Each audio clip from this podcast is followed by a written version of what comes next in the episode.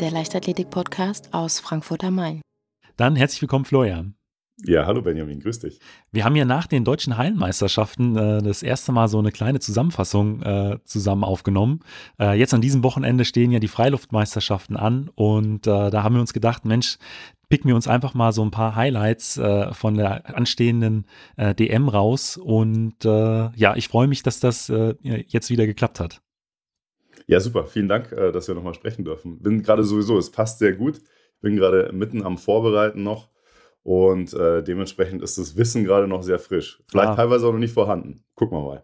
es ist ja jetzt äh, quasi die zweite DM unter äh, Corona-Bedingungen. Ähm, in diesem Jahr ist, glaube ich, so das Konzept noch mal ein bisschen anders als im letzten Jahr. Ich glaube, Zuschauer sind äh, zumindest zum Teil jetzt auch wieder äh, zugelassen. Ist das richtig?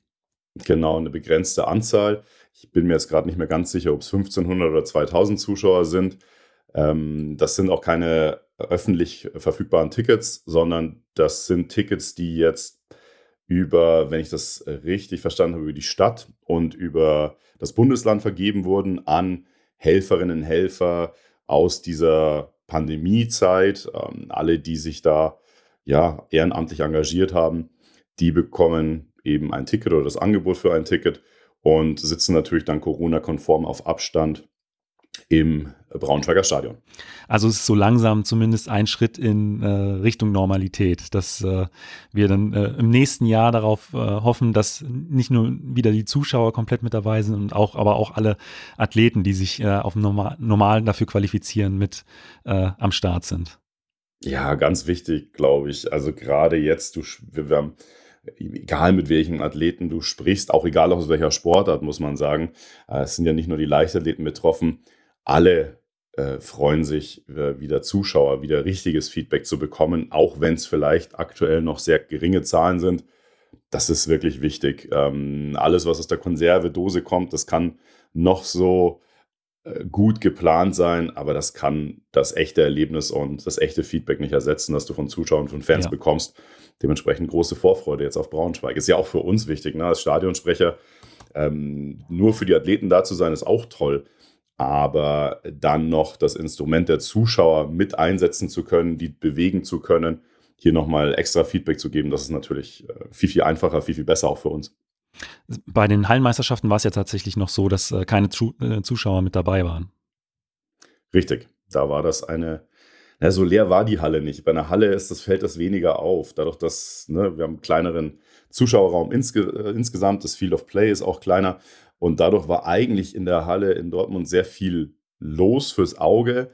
Nichtsdestotrotz hat natürlich ne, das von den Fans hat irgendwie gefehlt und du hattest letztendlich, die Trainer haben viel mitgeschrien, mitgeholfen, das hat man gehört.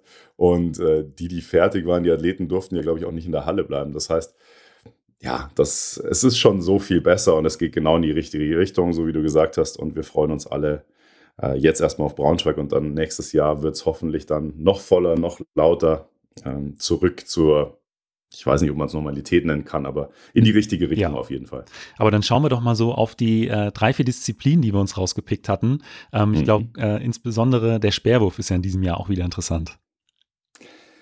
Das ist er so oder so und wir können jetzt ausnahmsweise ja vielleicht mal mit den Männern anfangen der wäre ja eventuell fast weniger interessant, äh, wenn Johannes Vetter mit dabei wäre. Äh, denn dann wäre die Sache ja fast schon gegessen. Ne? Der Überflieger aktuell, äh, da, da kommt aktuell weltweit auch keiner ran. Hm, jetzt ist Jojo nicht dabei, hat sich ja ein bisschen verletzt in, bei, bei den Team-Europameisterschaften. Ähm, wünsche ihm natürlich an dieser Stelle alles, alles Gute und gute Besserung. Ist auch, glaube ich, eine nachvollziehbare Entscheidung. Ja. Er ist für Tokio qualifiziert und das große Ziel muss natürlich jetzt auch Tokio und die Olympischen Spiele sein. Hm, jetzt wird es dahinter natürlich interessant, weil von Thomas Röhler hat man zum Beispiel äh, jetzt nach, nach Verletzung und nach der Geburt seines Sohnes ja nicht viel gesehen. Hm, Julian Weber ist mit, ich glaube, knapp um die 84 recht stark dabei.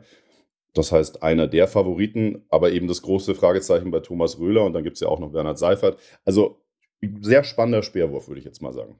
Absolut. Also ähm, ich glaube, äh, der, der Wurf von ähm, Johannes Vetter am Wochenende war, glaube ich, auch der drittweiteste in der Geschichte der ja. äh, Leichtathletik. Also ähm, da ist für ihn zählt, glaube ich, jetzt erstmal äh, vorrangig, da fit zu bleiben oder wieder fit zu werden und dann sich auf Tokio äh, 21 vorzubereiten.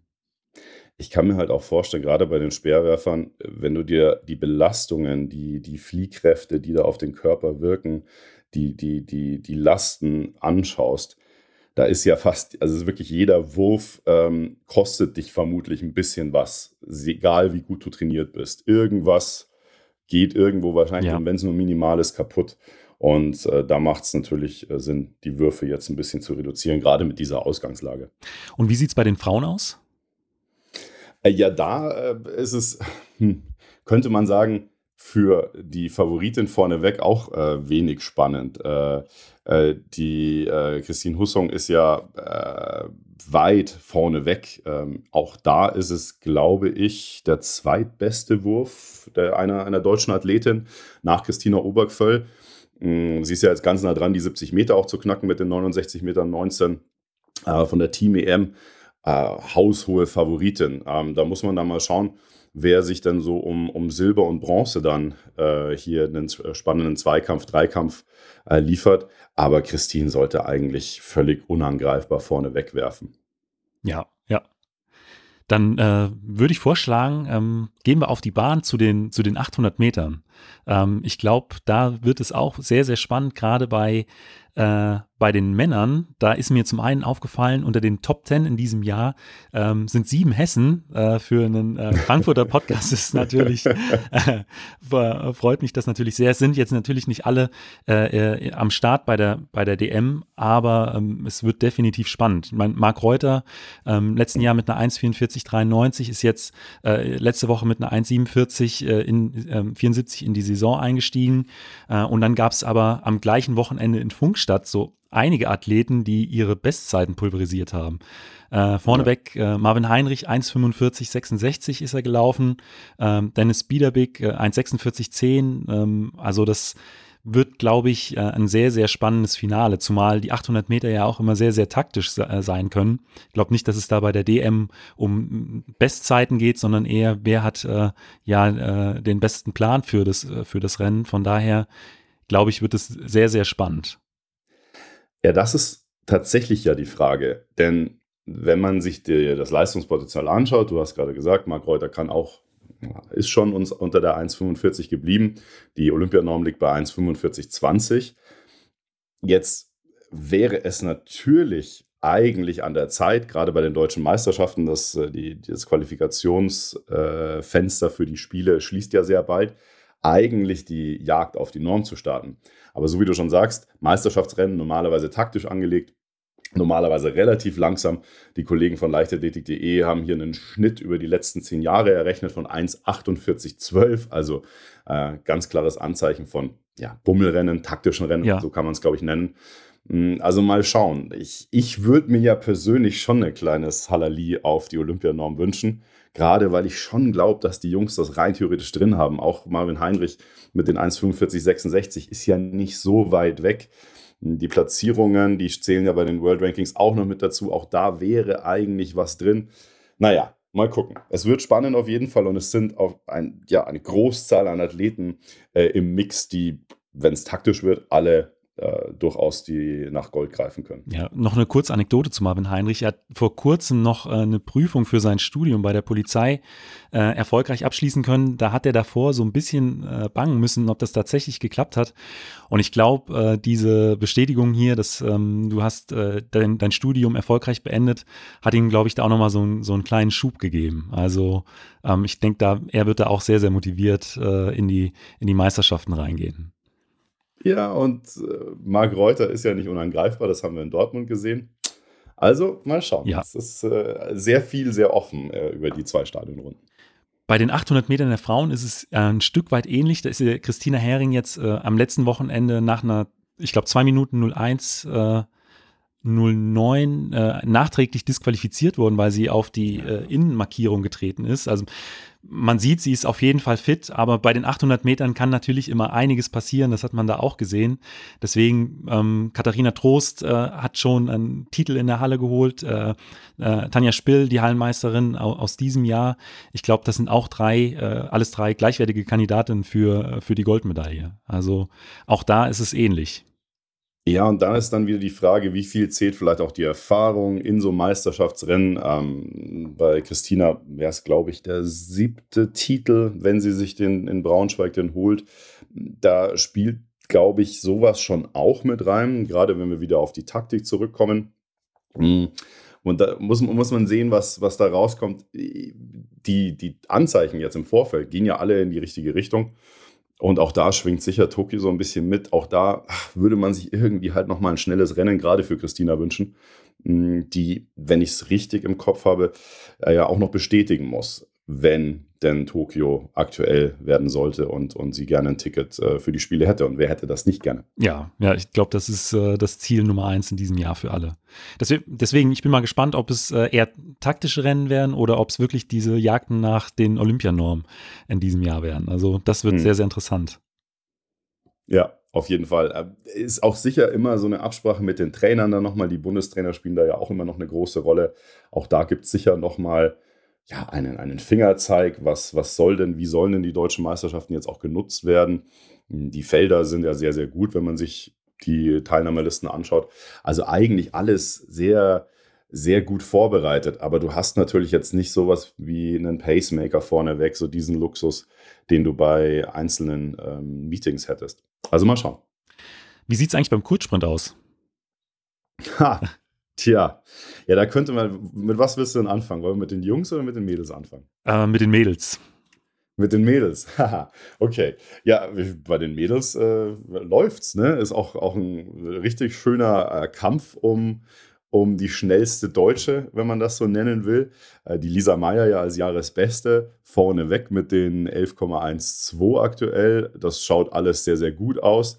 Ähm, ich glaube, das ist aber alles andere als in trockenen Tüchern. Wir haben ja die Rebecca Hase, die auf jeden Fall mitwischen will, vorneweg. Ähm, und ja, da muss man mal schauen, was mit äh, denen äh, so ist, die letztes Jahr auch für, für Furore gesorgt haben. Also Lisa Marie Quaye zum Beispiel, äh, die ja als Titelverteidigung zurück nach Braunschweig kommt, muss man sagen.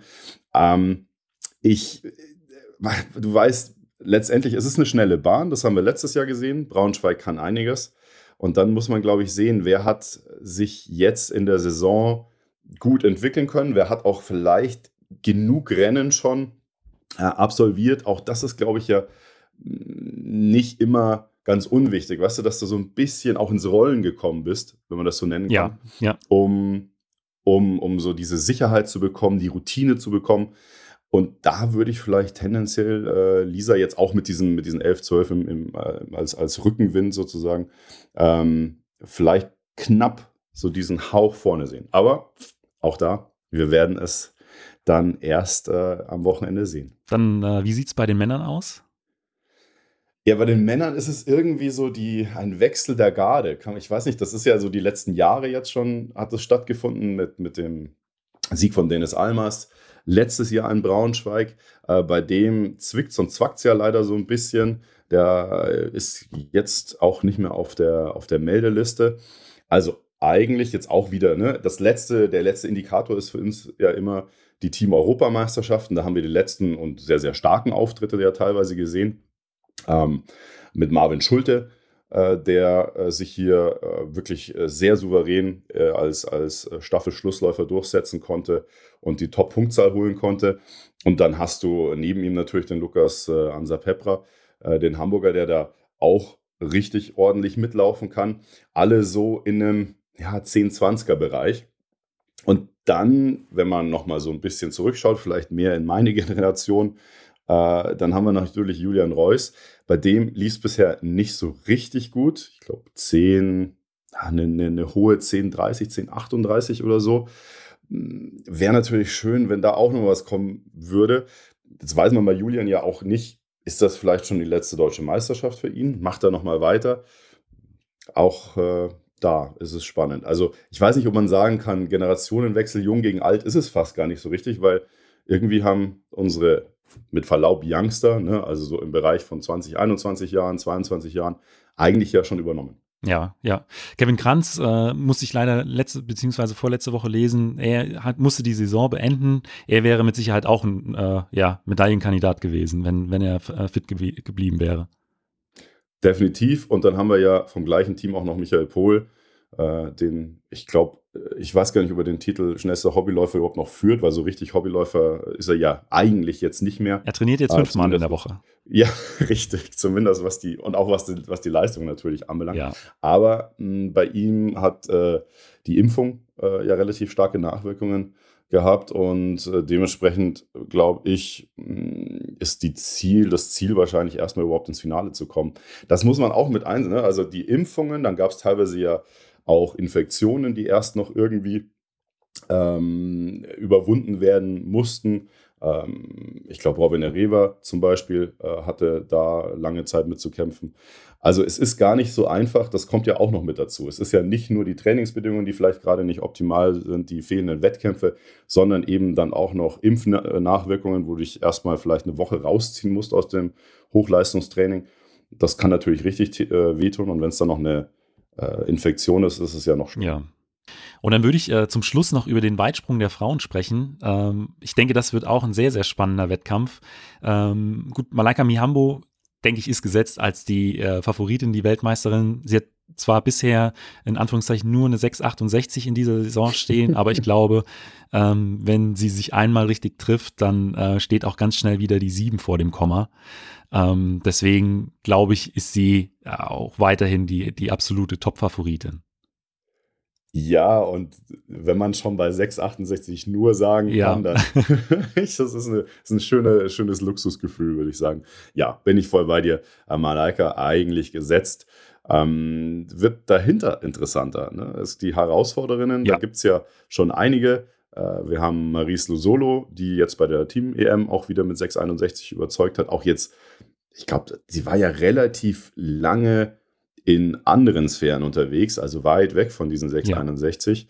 Ähm, und jetzt ist sie wieder da. Ja, Schöne ja. Rückmeldung. Äh, letzten Sonntag bei der Team EM ihre äh, alte Bestleistung eingestellt, 6,61 äh, und dann äh, am Mittwoch nochmal drei Zentimeter draufgepackt, äh, jetzt die 6,64 und ähm, das nach, nach der schweren Knieverletzung, die sie, ich glaube, vor vier Jahren hatte. Da ähm, ja, freut mich das umso mehr, dass es da jetzt nochmal ähm, so weit nach vorne geht. Und ich glaube, mit, mit so einer Woche im, im Hintergrund geht sie da auch echt mit, mit Rückenwind in, in die deutschen Meisterschaften rein. Und Rückenwind ist beim Weitsprung ja prinzipiell, wenn es nicht ja. zu viel ist, immer gut. Und dann haben wir ja noch Merle Hohmeier. Die kann auch, äh, oder hat gezeigt, dass sie es auch kann, also auch so in die 660-Richtung springen. Das heißt, es ist sicher auch gut für, Medaille, für eine Medaille. Ja. Ähm, und Alexander Wester hat sich ja jetzt auch erstmal zurückgemeldet, also ist zumindest gemeldet. Ja mal gucken, was äh, bei ihr noch geht. Ich denke auch, also sie wird auch definitiv starten. Sie ist ja in den USA 643 äh, bei einem Meeting gesprungen. Und was bei ihr in diesem Winter ganz interessant war, Sie äh, hat sich nicht in äh, Südafrika oder auf Teneriffa auf die Saison vorbereitet. Sie war vier Monate äh, in, in Ghana mit ihrem Trainer und ihrer Trainingsgruppe und hat das Ganze auch so ein bisschen ähm, ja, bei Jumpers World auf, auf Instagram ähm, begründet, warum äh, sie mal einen äh, nicht ganz so etablierten Trainingsort äh, für ihre Vorbereitung nimmt. Und ähm, das fand ich super interessant und es war halt auch mal schön zu sehen, dass es ja neben den bekannten Trainingslagerstätten auch ein paar unbekanntere gibt, wo die Bedingungen aber auch wirklich top sind. Und ähm, ich könnte mir vorstellen, dass sie auch äh, zu 100 Prozent motiviert jetzt in diese, äh, in diese Meisterschaften reingeht. Bei ihr ist ja auch so ein kleines Comeback. Ähm, deswegen, sie wird definitiv auch eine, eine Kandidatin für, äh, für die Medaillenränge sein. Ja, dann würde ich vorschlagen, wir belassen es bei dem äh, Weitsprung der Frauen. Wir haben schon einige Minuten äh, jetzt über die anstehenden deutschen Meisterschaften gesprochen. Ich freue mich riesig auf das, äh, auf das Wochenende. Und ich würde vorschlagen, dass wir zwei uns einfach am Sonntagnachmittag oder Abend nochmal kurz zusammenschalten. Ja, sehr gerne. Äh, auf jeden Fall. Ich freue mich drauf. Es gibt ja auch eigentlich noch so viel mehr zu erzählen. Ja. Ne? Es gibt noch so viele andere Highlights, die die deutschen Meisterschaften mit Sicherheit noch äh, in sich bergen. Und dann äh, hoffen wir uns, äh, dass wir, ich freue mich sehr, dass wir uns dann Sonntag nochmal hören. Und in der Zwischenzeit, es, äh, ADZDF überträgt äh, aus Braunschweig ja zumindest immer mal wieder in Highlights innerhalb der Finals. und es lohnt sich da mit Sicherheit einzuschalten. Ansonsten auf leichtathletik.de wie gehabt natürlich alles live zu den Ergebnissen und äh, es gibt inzwischen auch, glaube ich, eine App, habe ich gesehen. Auch da kann man sich ja nochmal dann rundum informieren und äh, wir machen dann einen kleinen Abriss am Sonntag. Dann bis Sonntag. Ich freue mich drauf. Ich Danke, mich Benjamin. Auch. Tschüss. ciao, ciao. Falls euch die Folge gefallen hat, hinterlasst mir doch einfach eine Bewertung bei Spotify, iTunes oder eurem Podcatcher und abonniert den Podcast. Vielen Dank und bis zum nächsten Mal.